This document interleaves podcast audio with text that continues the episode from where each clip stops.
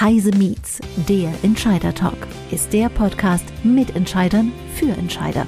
Wir besprechen kritische, aktuelle und zukunftsgerichtete Themen aus der Perspektive eines Entscheiders. Gisela Strenat begrüßt Persönlichkeiten aus Wirtschaft, Wissenschaft und Politik. Immer aktuell und nah am Geschehen. Heute spricht Gisela Strenat mit ihren KollegInnen Hanna Monderkamp, Managing Editor bei Heise Online, dem Chefredakteur der CT Jürgen Rink und dem stellvertretenden Chefredakteur von Heise Online Tobias Knag über das Thema Zukunft der Medien, was Journalismus heute leisten muss. Liebe Zuhörerinnen und Zuhörer, dieser Podcast ist etwas Besonderes. Wir sprechen unter anderem über das Wichtigste eines Verlages, den unabhängigen, freien und glaubwürdigen Journalismus. Darüber hinaus aber auch über Veränderungen, die sich abzeichnen und wie wir alle im Auge behalten müssen. Ich freue mich darauf, dass ich zu diesem Thema eine Kollegin und zwei Kollegen aus dem Haus Heise Medien als, Begrü als Gesprächspartner begrüßen kann. Hanna Monderkamp, Dr. Jürgen Rink und Tobias Knag. Bevor wir aber ins Thema einsteigen, möchte ich die Kollegin und die Kollegen bitten, sich selbst vorzustellen. Ähm, ja, hallo. Ähm, Hanna Monderkamp, mein Name. Ich bin seit ähm, Mai bei Heise Online als Managing Editor New Media und im Prinzip Leitung für das Team, was alles außer Text in der Online-Redaktion verantwortet. Ähm, also Social Media, Podcast, das Forum, Video und SEO im Prinzip. Alles, was neu ist, sozusagen. Jürgen, Dr. Jürgen Rink, erzähl doch mal ein bisschen was zu dir. Ja, äh, ich bin ein wenig länger im Verlag, hallo, äh, nämlich seit 1996, 25 Jahre in verschiedenen Positionen. Aktuell bin ich Chefredakteur von CT seit fünf Jahren, habe vorher eine kleine Entwicklungsredaktion gehabt, wo wir Zeitschriften entwickelt haben, zum Beispiel CT Fotografie. Und ähm, den Doktor habe ich übrigens nicht in Journalismus, ich weiß gar nicht, ob es den da überhaupt gibt, äh, sondern von Haus aus, ich sage mal, in meinem früheren Leben bin ich Physiker gewesen. Mhm, spannend, vom Physiker zum Journalisten. Tobias, Tobias Knag, auch noch nicht ganz so lange bei uns. Erzähl doch mal, wo du herkommst. Gebürtig aus Hamburg, äh, bin aber seit äh, jetzt guten zwei Monaten da. Also ich habe am 1. April bei äh, Heise angefangen und war vorher in einem äh, Regionalverlag äh, im Südwesten Deutschlands bei der Südwestpresse, die sehr spannend halt auch mittlerweile äh, Verlage in Brandenburg mit an Bord haben. Das heißt ein ganz spannendes Verlagskonstrukt auf jeden Fall. Hier bin ich jetzt der Nachrichtenchef äh, für Heise Online und äh, stellvertretender Chefredakteur von Volker Zoter, der Chefredakteur von Heise Online ist. Eine spannende Runde, wie ich finde. Jürgen Rink mit einem der größten IT-Magazine in Europa. Hanna, die auch äh, von einer Tageszeitung zu uns gekommen ist und heute Social Media macht. Und Tobias, der auch von der Tageszeitung oder mehreren Tageszeitungen jetzt bei Heise Online ist, also einem Online-Informationskanal. Also ich glaube, wir haben alles, was neu oder interessant im Verlagswesen ist, in dieser Runde jetzt mit drin. Lasst uns starten. Ich und sicherlich auch andere interessierte Menschen stellen sich oft die Frage, welche Art von Medien und Journalismus brauchen mündige Bürger und können Medien und Journalismus den Bedarf decken? Einige Begriffe und Herausforderungen in einem Satz, die ich gern mit euch in diesem Gespräch etwas genauer beleuchten möchte. Ich glaube, der wichtigste Begriff ist das Wort Journalismus. Jürgen, die Frage an dich. Du kommst nun nicht aus dem Journalismus, wie du gesagt hast, bist jetzt aber Chefredakteur, verantwortest also Inhalte von der CT. Lass uns mal mit dem Begriff Journalismus anfangen oder über die Einführung sagen, unabhängiger, freier, glaubwürdiger Journalismus. Wie definierst du diese Begriffe als Chefredakteur? Ich meine, das muss dich ja jeden Tag umtreiben. Ja, das ist natürlich das Ideal, ähm, dass ein Journalismus völlig unabhängig existiert, frei berichtet werden kann, nur den Inhalten verpflichtet. Äh, dem Ideal kommen wir bei CT und glaube auch bei Heise Online ziemlich nah. Aber allgemein gesprochen für die Verlagslandschaft, für die Medienlandschaft in Deutschland, ähm, zerrt an diesem unabhängigen Journalismus ziemlich viel. Das kann ähm, die Anzeigenabteilung sein, finanzieller Druck durch Unternehmen, die äh, Anzeigen schalten oder auch nicht, je nach Berichterstattung. Das kann die Geschäftsführung sein, die einfach auf die Zahlen schauen muss. Der Verlag muss ja irgendwo auch überleben. Das äh, können Unternehmen sein, die versuchen gerade bei uns im Fachjournalismus äh, Einfluss zu nehmen durch Produkte, durch gefälschte Produkte und durch einfach ähm, Influencer auch. Und äh, bei Journalismus, abseits des Fachjournalismus, können es natürlich auch Politiker sein. Also die äh, Möglichkeiten der Einflussnahme, die potenziellen Einflussnahmen sind groß und äh, da muss man sich halt dagegen wehren. Und für mich heißt unabhängiger Journalismus, für meine Redaktion jetzt persönlich, ähm, dass die Redakteure frei von jeglicher Einflussnahme selbst recherchieren äh, oder wenn sie es nicht tun, wirklich dafür gerade stehen, was sie schreiben. Es wird bei uns nichts übernommen aus Quellen, denen wir nicht vertrauen. Es wird nichts übernommen, was wir nicht selbst nachgeprüft haben. Und es ist eigentlich erstaunlich, dass man das heute 2022 so betonen muss. Ja, in vielen Redaktionen und in vielen Medienangeboten ist genau das nicht der Fall. Jetzt in dem Zusammenhang nochmal die Frage an Tobias. Tobias, du hast vorhin gesagt, du kommst aus dem Tageszeitungsbereich und bist jetzt bei Heise Online. Und bei Heise Online und auch im Tagungszeitungsbereich habt ihr ja sehr viele Newsticker. Also da kommen täglich Informationen rein, was auf der Welt passiert. Und aber nochmal die Frage an dich, wenn Jürgen sagt, unabhängiger Journalismus kann man nicht so zu 100 Prozent erreichen. Wie kommt ihr insgesamt an die Informationen? Und wie könnt ihr unterscheiden, wie Jürgen sagt, dass das wirklich echte Quellen sind?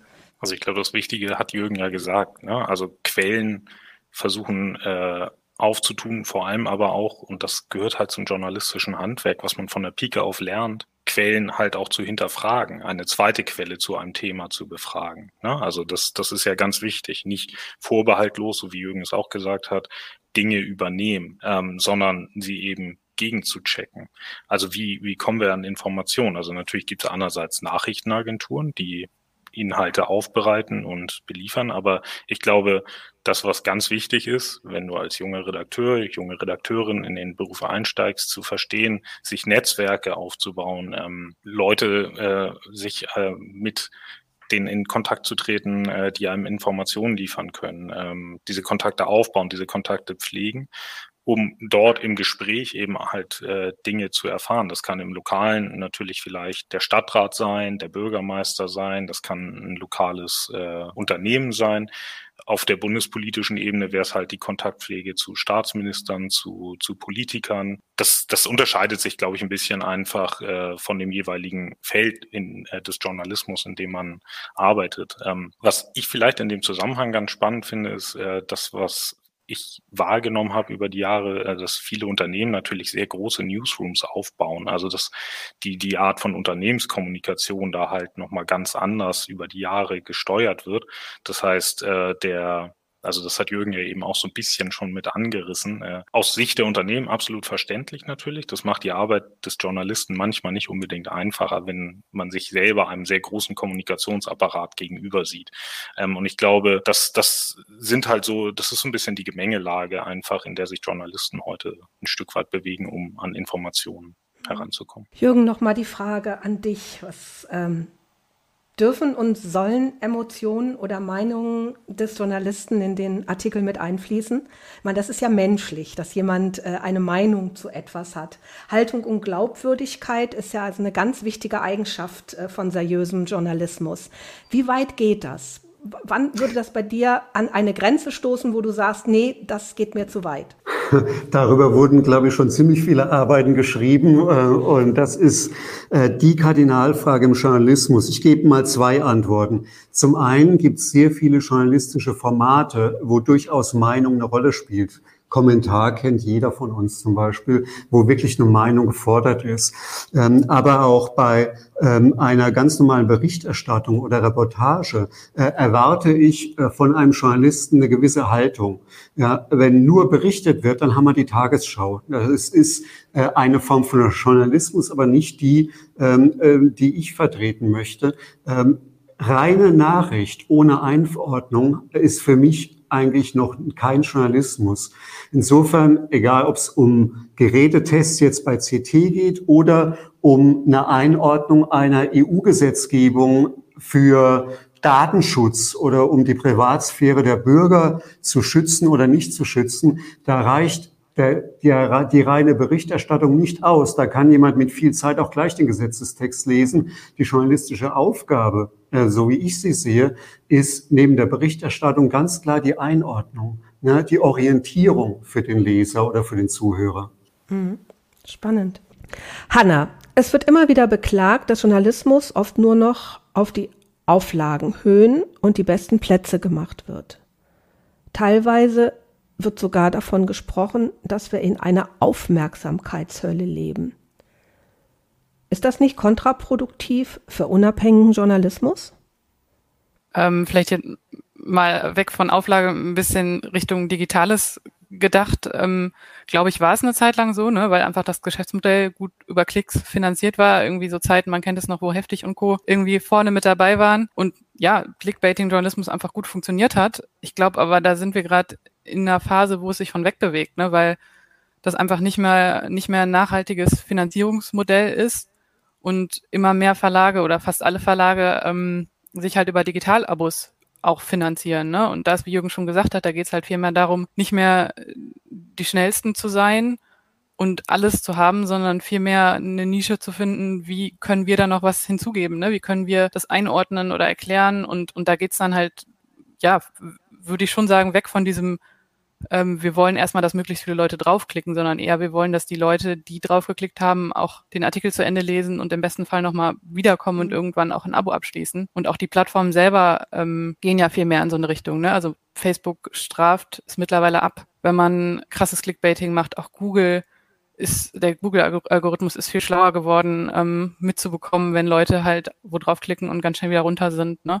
Deswegen ähm, ist es allein durch, durch, ähm, den, durch die Geschäftsmodelle gerade dabei, sich wieder zurück oder in eine andere Richtung zu entwickeln, würde ich sagen. Das hört sich doch aber ganz positiv an, dass es nicht nur um Platzierungen geht, sondern auch wirklich um Inhalte wieder. Ich würde noch mal gern auf Tobias zurückgehen. Wir müssen ja äh, unterscheiden zwischen privaten Verlagen und öffentlich-rechtlich. Irgendwer von euch hatte es, hatte es vorhin schon mal gesagt. Äh, Jürgen hat es, glaube ich, gesagt, öffentlich-rechtlich bringen Nachrichten und die sind ein bisschen anders gesteuert, als wenn jetzt zum Beispiel ein äh, Artikel ähm, gesch äh, geschrieben wird. Was mir aber oftmals auffällt, und ich glaube, das geht nicht nur mir so, dass es gerade im öffentlich-rechtlichen Radio und auch vielleicht auch Fernsehen Journalisten gibt, äh, die so eine Art von arrogante Selbsterhöhung haben. Also die äh, interviewen jemanden und meinen, alles im Vorfeld schon zu wissen. Wie objektiv muss man da bleiben? Darf man so tief reingehen und äh, auch ein Bundeskanzler oder ein Minister, sagen wir mal, so bohren, dass der versucht, Geheimnisse äh, aus, rauszupressen? Oder muss man da an einer gewissen Stelle auch mal die Füße stillhalten? Ich weiß jetzt nicht, ob äh, der Begriff der arroganten Selbstüberhöhung wirklich der, der richtige ist. Also ich meine, eine Lesart des Journalismus sollte, glaube ich, definitiv sein, dass man auch kritische Fragen auch wirklich mit Nachdruck stellt. Das, glaube ich, gehört dazu. Ne? Das ist eine teils wahrscheinlich Investigativjournalismus genannte Lesart des, äh, des Journalismus. Ähm, und ich finde, dass die Rolle äh, der öffentlich-rechtliche Rundfunk durchaus genauso wie aber auch der Spiegel in der Bundesrepublik äh, eine Zeit lang sehr, sehr gut übernommen hat und auch äh, ich da durchaus für sehr kritische Nachfragen zu haben bin. Ich finde, also wir erleben das ja gerade in verschiedensten Diskussionen, dass der öffentliche Rundfunk äh, und auch die Gebühren, die da dann mit hinterstehen, äh, ja irgendwie im Kreuzfeuer stehen. Ich versucht eigentlich immer so ein bisschen eine gewisse Lanze für den öffentlich-rechtlichen Rundfunk, äh, auch aus historischer Perspektive mit dem Auftrag, den dieser Rundfunk hat, äh, zu rechtfertigen. Ich meine, wir haben es ja gerade schon so ein bisschen angerissen. Die gesamte Medienlandschaft ist in so einem so riesigen Wandel begriffen. Wir sind noch nicht völlig im Klaren darüber, wie die Geschäftsmodelle aussehen. Auch der Rundfunk muss sich dem natürlich irgendwie ein Stück weit anpassen. Es gibt dort nicht mehr nur Radio, nicht mehr nur Fernsehen. So und ähm, dass sich auch ein, die ARD und im Verbund der Bayerische Rundfunk und wer da jetzt alles läuft, ein bisschen daran orientieren muss, seinen Teil des Kuchens irgendwie ein Stück weit abzubekommen. Das finde ich völlig in Ordnung. Und wie man beispielsweise, also für jemanden wie mich, der irgendwie als Kind klar mit der Sendung mit der Maus aufgewachsen ist, später aber Gott sei Dank von seinem Vater auch an Scheibenwischer rangeführt wurde oder über Monitor politisches Bewusstsein entwickelt hat. Ich persönlich habe da eine schöne Medienkarriere mit dem öffentlichen öffentlich-rechtlichen Rundfunk hingelegt und ähm, mhm. deswegen ich sehe das eigentlich eher so, dass wir als gesamte Branche eher in so einem stetigen Prozess sind. Unsere Geschäftsmodelle sind nicht mehr so manifestiert, wie sie halt früher waren und damit leben wir gerade. Und das muss der öffentlich-rechtliche Rundfunk, der halt ein sehr, sehr schwerer Tanker ist, wie ich mal annehme, in all seiner Diversität, da dauert der Prozess der Umstellung halt vielleicht sogar noch ein bisschen länger, als es vielleicht bei uns im Haus der Fall ist. Ne? Also so kann ich mir das nur ungefähr vorstellen. Ich mhm. persönlich würde immer dafür plädieren, dass man man uns, aber eben auch dem öffentlichen Rundfunk da ein bisschen Zeit gibt, das auf die Bahn zu bringen. Da würde ich gerne noch was ergänzen. Also ich finde die Institution des öffentlich-rechtlichen Rundfunks großartig. Das ist fantastisch. Ich ärgere mich jedes Mal wieder über eine Diskussion, schaffen wir den ab, dürfen wir nicht. Das ist ein ganz, ganz wichtiges Instrument hier für die, ähm, äh, äh, als dem, demokratisches Medium. Aber ich sehe auch da, diesen Tanker, dieses Tankerbild habe ich auch. Ich habe vor kurzem äh, mit einem ja, maßgeblichen Menschen gesprochen, der einen ähm, YouTube-Channel machen wollte öffentlich äh, unter der Flagge, unter der Marke äh, einer der öffentlich-rechtlichen Sendeanstalten und hat dafür eine ganz junge Frau gewonnen, die großartig ist, die das einfach großartig macht. Und es gab einen Aufstand, es gab Krisensitzungen ohne Ende, weil sie sich ja noch nicht 10, 15 Jahre lang hochgearbeitet hat auf einen Redakteursstatus, wo sie sowas machen darf. Und ich weiß, das ist jetzt schlag, das ist jetzt ein verzerrtes Bild, weil es ein Einzelfall ist, aber es zeigt so ein bisschen, das Problem des öffentlich-rechtlichen Rundfunks. Die Perspektiven sind großartig. Ich halte ihn für unglaublich wichtig. Nur diese Wichtigkeit sehe ich im Moment äh, immer weniger. Und da muss ähm, ein ziemlicher Wandel her. Wir als kapitalistisches Unternehmen spüren den Wandel sofort, müssen sofort reagieren, tun das auch. Das ist ja das Geile an dem Job. Ähm, die öffentlich-rechtlichen, äh, die hinken da noch sehr hinten dran und haben die besten Chancen, ein ganz, ganz wichtiges Medium zu werden. Aber da fällt mir in dem Zusammenhang eine ganz andere Frage ein, die ich an, an euch drei jetzt mal stelle.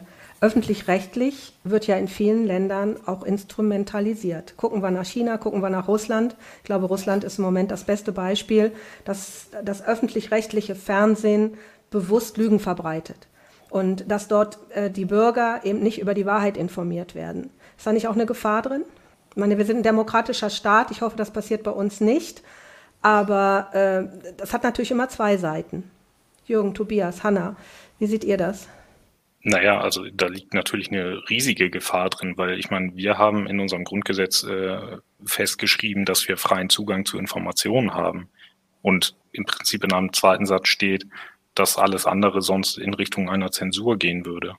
Dinge, das sind für mich dann Züge einer Zensur, wenn die Menschen keinen freien Zugang haben zu Informationen und ein Stück weit stellt sich das ja so dar oder sie müssen halt sehr aufwendige andere Wege beschreiten, um an Informationen, die von denen sie hoffen können und der leider dann wirklich erstmal nur hoffen können, dass äh, sie unabhängig sind. Ähm, ich kann und möchte mir das, also in Gänze kann ich mir das gar nicht vorstellen, wie bedrückend das sein muss mal völlig losgelöst davon, dass da ja auch die auf der anderen Seite die Perspektive der Journalistinnen und Journalisten drin steckt, von der ich mir ebenfalls nur sehr schwer auch nur annähernd ein Bild und ein Ermessen gerade gönnen kann, irgendwie, ähm, unter welchen Bedingungen die dann arbeiten. Also ich stelle mir das wahnsinnig, ja, teils wahrscheinlich bedrohlich vor äh, und die, also hat wenig mit dem zu tun, wie ich Journalismus hier in unserem Land äh, begreife natürlich mhm. und äh, kann mir den Druck nur sehr, sehr schwer vorstellen eigentlich, der da auf den äh, Redakteurinnen und Redakteuren lastet. Ja, ich glaube, den, den spüren wir alle und spüren auch, dass das damit nichts mehr zu tun hat. Hanna. Äh, ja, ich äh, völlig, völlige Zustimmung zu, zu dem, was Tobias gesagt hat. Ich, ich glaube halt nur, etwas plump gesagt, das ist dann kein Problem der öffentlich-rechtlichen, ne? Also ähm, da gibt's, also da haben dann auch private Medien keine Chance. Von daher ist das, glaube ich, mhm. wenn man in Richtung Diktaturen denkt, kein, kein ein, einseitiges Problem, ne? Dann, dann mhm. gibt es da große Probleme für generell ähm, Journalistinnen und Journalisten. Gut, da sind wir ja eigentlich beim Begriff der Pressefreiheit. Ne? Wie weit äh, ist, ist, Pressefreiheit da und ähm, inwieweit äh, darf Pressefreiheit auch Geschichten erzählen, die sonst nicht erzählt würden. Also das bekannteste, was mir da einfällt aus der Vergangenheit, ist, glaube ich, dieser Watergate-Skandal, über den der amerikanische Präsident Nixon gestolpert ist. Das wäre nicht passiert, wenn Journalisten da nicht wirklich gebohrt hätten und ihre Pressefreiheit da auch ausgenutzt hätten. Ich glaube, dann, ähm, da ist ja so ein Positivbeispiel wieder. Also um das nochmal zusammenzufassen, wir haben Gott sei Dank eine andere Situation hier.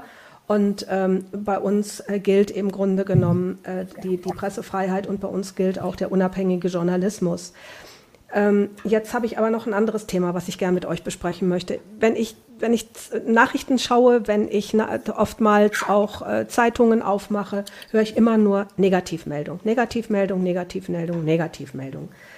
Und ein, ein ähm, Chefredakteur der Bildzeitung hat meinem Mann mal gesagt, eine gute Meldung ist nur die positive Abweichung vom Soll.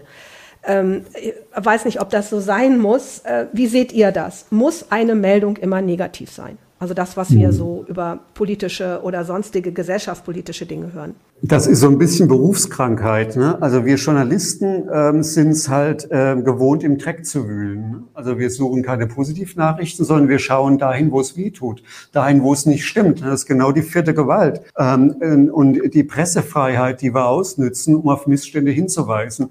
Und wenn du äh, dein ganzes Berufsleben damit zubringst, im Dreck zu wühlen, äh, das legst du nicht einfach so ab. Na, also äh, ich bekomme auch hier im Hause oft zu hören, deine Redakteure sind so mürrisch. Naja, äh, das ist das Berufsbild. Also Spaß beiseite. Ich kann diesen Wunsch nach positiven Nachrichten nachvollziehen, sollte in jedem Medium unbedingt auch Platz finden.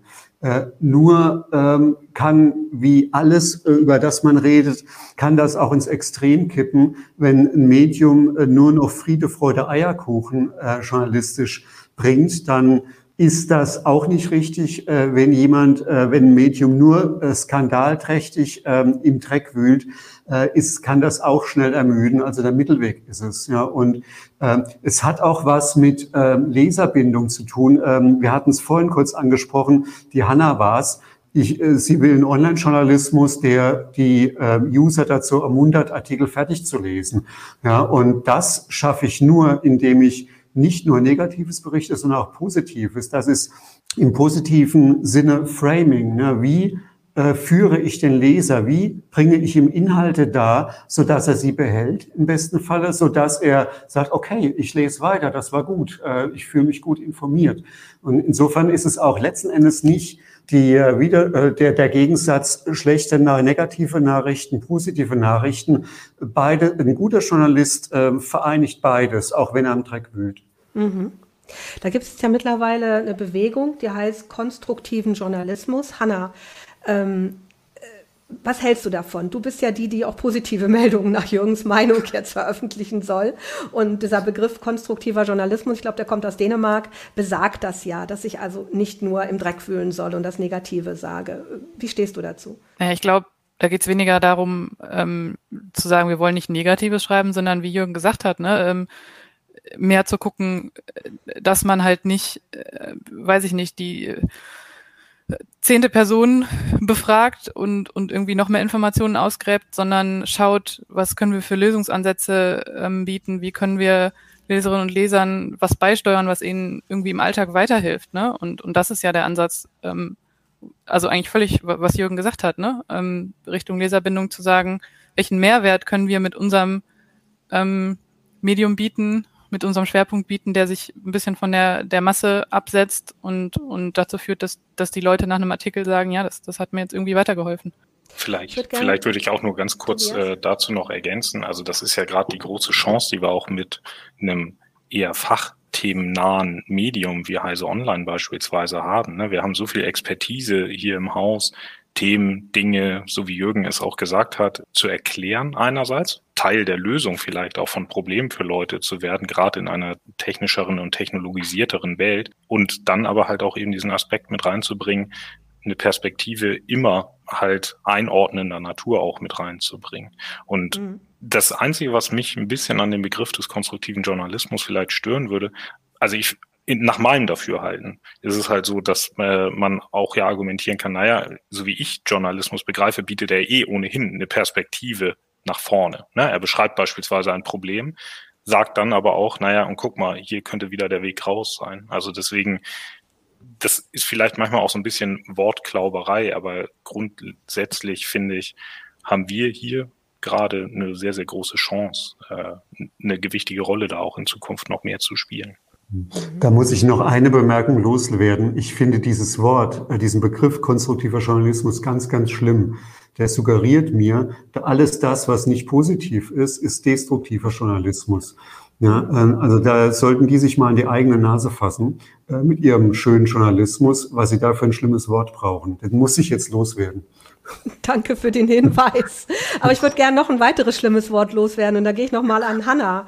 Gerade auch im Bereich soziale Medien gibt es ja immer mehr Fake News und Fake News, äh, die eigentlich Meinungen verändern. Wir haben das in vielen Dingen jetzt erlebt. Äh, wir erleben es im Ukraine-Russland-Krieg, wir haben es in der Pandemie erlebt und wir erleben es in ganz, ganz vielen anderen Dingen äh, und dass auch politische Spannungen dadurch entstehen, dass Dinge aufgeheizt werden.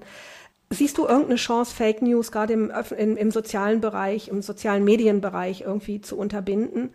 Äh, haben wir da überhaupt eine Chance oder ist das alles so offen, dass wir da einfach mit leben müssen in Zukunft? Ähm, naja, es ist, an sich ist es ja erstmal nichts, nichts Schlechtes, dass im Prinzip mittlerweile jede Person was ins Netz schreiben kann. Das ist ja erstmal ein Fortschritt, aber klar passiert es dadurch, dass halt Dinge sich verbreiten, die nicht überprüft sind, die halt auch schädlich sind. Und ja, nun einfach, weil soziale Netzwerke so funktionieren, wie sie funktionieren. Ne? Dinge verbreiten, die Ursprungsnachricht verbreitet sich total schnell und alles, was dagegen hält, geht unter. Ne? Weil selbst wenn man sich irgendwie Twitter anguckt, eine Reply oder ein Thread ist einfach viel weniger ähm, sichtbar als, als der Ursprungstweet, wo, wo, vielleicht was Falsches drin steht. Ne? Oder, oder Meldungen, die einfach sehr kontrovers sind, sehr aufheizen, bekommen mehr Reichweite als, als ähm, ja, weniger unaufgeregte Dinge. Und ich glaube, die, die Konsequenz, die Konsequenzen, die wir daraus ziehen müssen, sind zwei. Erstens braucht es, finde ich, viel mehr noch Medienbildung von klein auf in Grundschulen, ein Fach dafür. Ich äh, kenne das auch noch aus, aus Zeiten bei der Rheinischen Post, dass Leute auch gar nicht unterscheiden konnten, was sind öffentlich-rechtliche Medien und was sind private Medien, wie finanzieren sie sich, was der Unterschied auch gar nicht wussten, was ist sowas wie ein Kommentar, dass es da tatsächlich drum geht, ähm, eine Meinung zu formulieren, ne, solche Dinge, die einfach großen Bereichen unbekannt sind. Und ich glaube, da, da muss es einfach noch viel mehr Bildung geben für Leute, um auch solche Fake News selber zu erkennen. Und die andere Schlussfolgerung für Medien muss halt sein, wir müssen auch auf Plattformen präsent sein, wo solche Medien sich verbreiten. Ne? Also auch so eine neue Plattform wie TikTok. Klar ist es eine chinesische App, wo man erstmal skeptisch sein muss, aber wenn dort nun mal die jungen Leute sind, die nicht so eine große Medienbildung haben und sich dort die Fake News verbreiten, dann brauchen Verlage halt auch eine Strategie, dort präsent zu sein und dort ähm, ja Journalismus zu machen ne? und, mhm. und dort, dort auch mitzuspielen, genauso auf YouTube und anderen sozialen mhm. Netzwerken. Ich würde vielleicht nur gerne da an der Stelle, das ist genau das, was ich als das Prozesshafte an dem begreife, in dem wir uns gerade befinden, weil es kommen eben genau all diese externen Plattformen mit dazu und wir lernen einerseits wir aus professioneller, aus Mediensicht gerade damit einen Umgang zu finden. Wir verstehen auch, dass nicht mehr alle Leute halt uns nur in gedruckter Form und ja noch nicht mal über unsere eigene Website äh, konsumieren, sondern eben halt Informationsvermittlung auf ganz vielen verschiedenen Kanälen stattfinden kann. Und auf der anderen Seite ist es genauso, wie Hannah sagt, ähm, die Leute lernen ja auch gerade äh, nochmal wieder anders, glaube ich, ähm, halt Medien und Informationen zu rezipieren. Also es geht ja immer von beiden Seiten aus, glaube ich. Der Journalismus verändert sich da vielleicht aber halt ein bisschen einfach im Dialog, würde ich fast sagen, zwischen Redakteurinnen und Redakteuren und Nutzerinnen und Nutzern. Also das, das äh, ist halt gerade, glaube ich, so eine, so eine Ausbalancierung, die da äh, ein bisschen stattfindet. Mhm. Ähm, vielleicht noch meine fünf Cent dazu. Den, ähm, den Kampf gegen Fake News können wir nicht gewinnen. Äh, das ist immer Henne-Ei. Die Technik wird immer perfekter und hast du eine Gegentechnik, dann sind die schon wieder weiter mit Deepfake-Videos, Deepfake-Audio. Für mich gibt's drei wichtige Punkte, äh, wie man dem begegnet. Den ersten hat Hanna gesagt, das ist der allerwichtigste, nämlich Bildung. Ich habe mal geguckt, wir reden jetzt 33 Minuten, bis das erste Mal Bildung fiel. In jeder Diskussion, in jeder Podiumsdiskussion über Digitalisierung oder über Medien kommt irgendwann ähm, das Thema Bildung auf. Das ist das A und O. die äh, Medienbildung in diesem Land. Da sind wir so weit hinten dran. Das Zweite ist äh, genau, was ähm, eben auch gesagt wurde, äh, wir müssen mit unseren Marken äh, dorthin auch, wo es weh tut. Bei TikTok, Insta, Twitter und Co.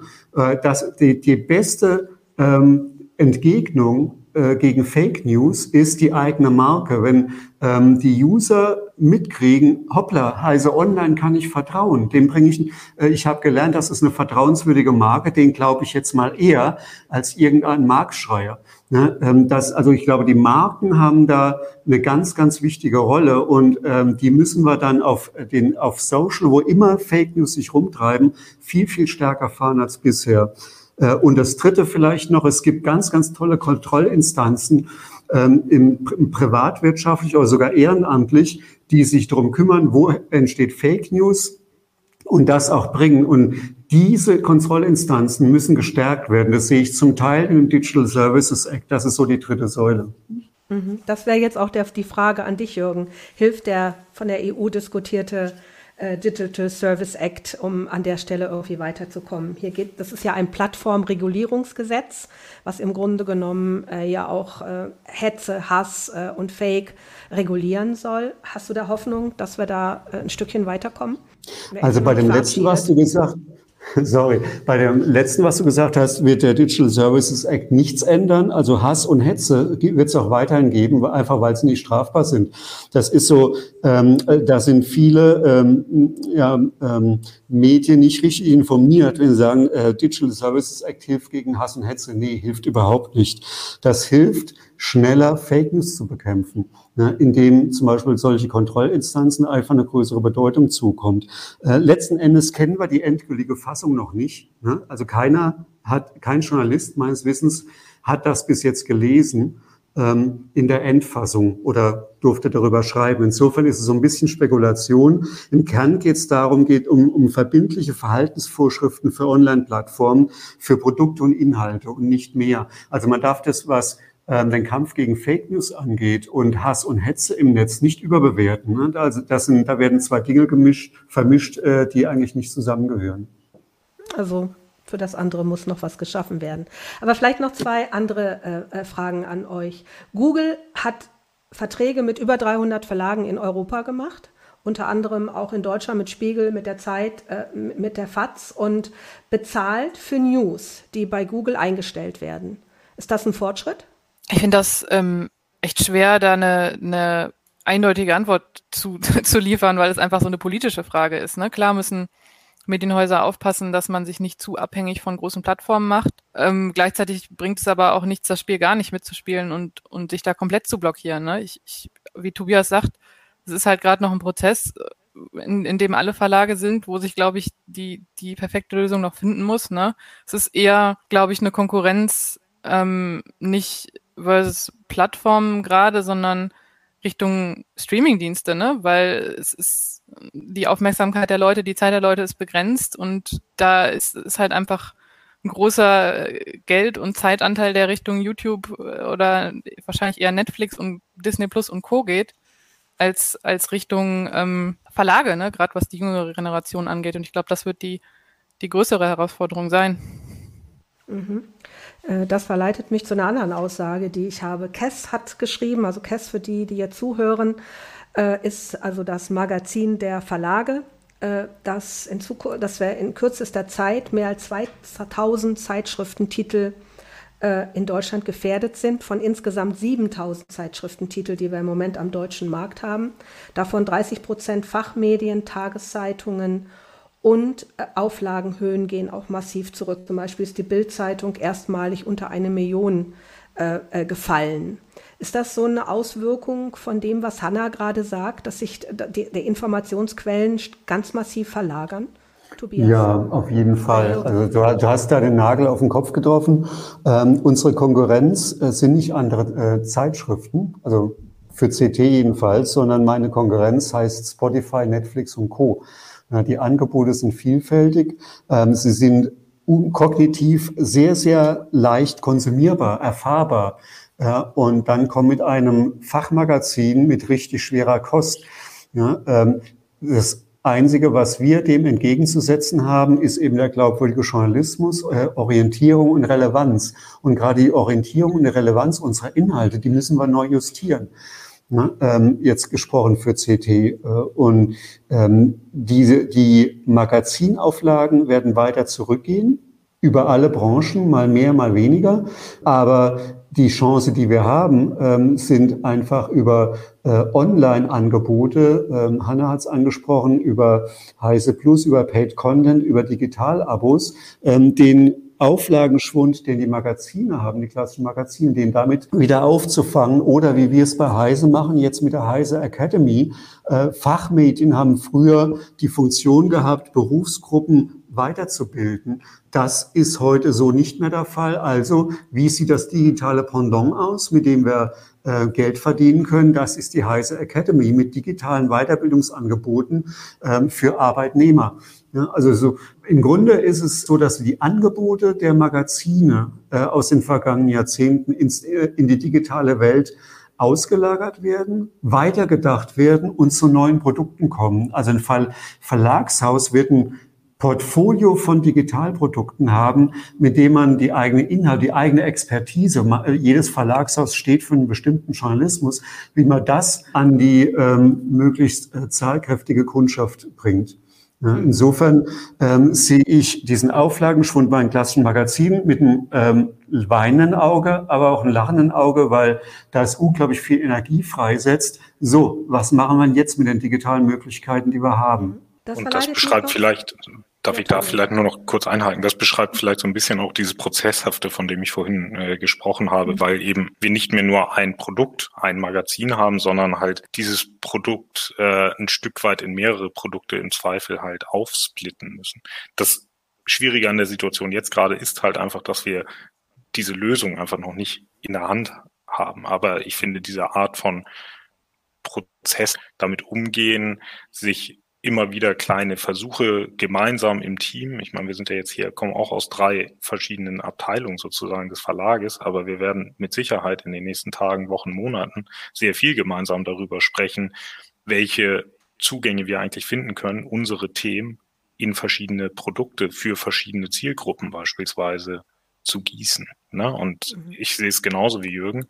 Das setzt bei mir persönlich zum Beispiel energiefrei solche Themen diskutieren zu können. Ich finde das wahnsinnig spannend und bereichernd. Da gibt es ja noch ein interessantes Thema, was man sicherlich immer wieder diskutiert. Inwieweit äh, fließen Werbeeinnahmen rein oder inwieweit bin ich ein, ein Magazin, eine Zeitschrift, äh, die komplett werbefrei ist? Gibt ja mittlerweile, scheiden sich ja da die Geister. Es gibt ja äh, neue Modelle, die komplett sagen, werbefrei, das Abo ist ein bisschen teurer, aber dafür sind wir auch komplett neutral. Da sind wir eigentlich wieder am Anfang, Jürgen. Was ist Journalismus? Ähm, äh, setzt sich sowas in Zukunft vielleicht mehr durch? Ähm, also bestimmt unfreiwillig. Es gibt Magazine, die sind werbefrei, die es gar nicht sein wollen. Ähm, die haben dann echtes Problem. Äh, es geht in die Richtung, ähm, das, was Hanna ganz am Anfang gesagt hat, äh, dass bestimmte ähm, Erlösmodelle nicht mehr funktionieren. Ähm, das gilt für Online äh, genauso wie äh, für Magazine, äh, dass die ähm, Abhängigkeiten von Unternehmen, von, von Anzeigen, ist ein schwieriges Geschäft, ist auch volatil. Und wenn ein Magazin äh, es schafft, äh, vorwiegend ähm, von den Vertriebserlösen der Leser zu leben, großartig. Was Besseres kann dem Medium nicht passieren, ähm, indem man von den eigenen Lesern lebt ja, ähm, äh, und sich nicht abhängig macht von äh, anderen Unternehmen, vielleicht sogar von Konzernen. Ja, das ist aber verdammt schwer. Und also ein äh, Beispiel, ähm, dafür ist Katapult aus ähm, Rostock, großartiges Magazin. Die wachsen exponentiell, exponentiell. Also die, kennen die Leute seit äh, Covid, was exponentiell heißt.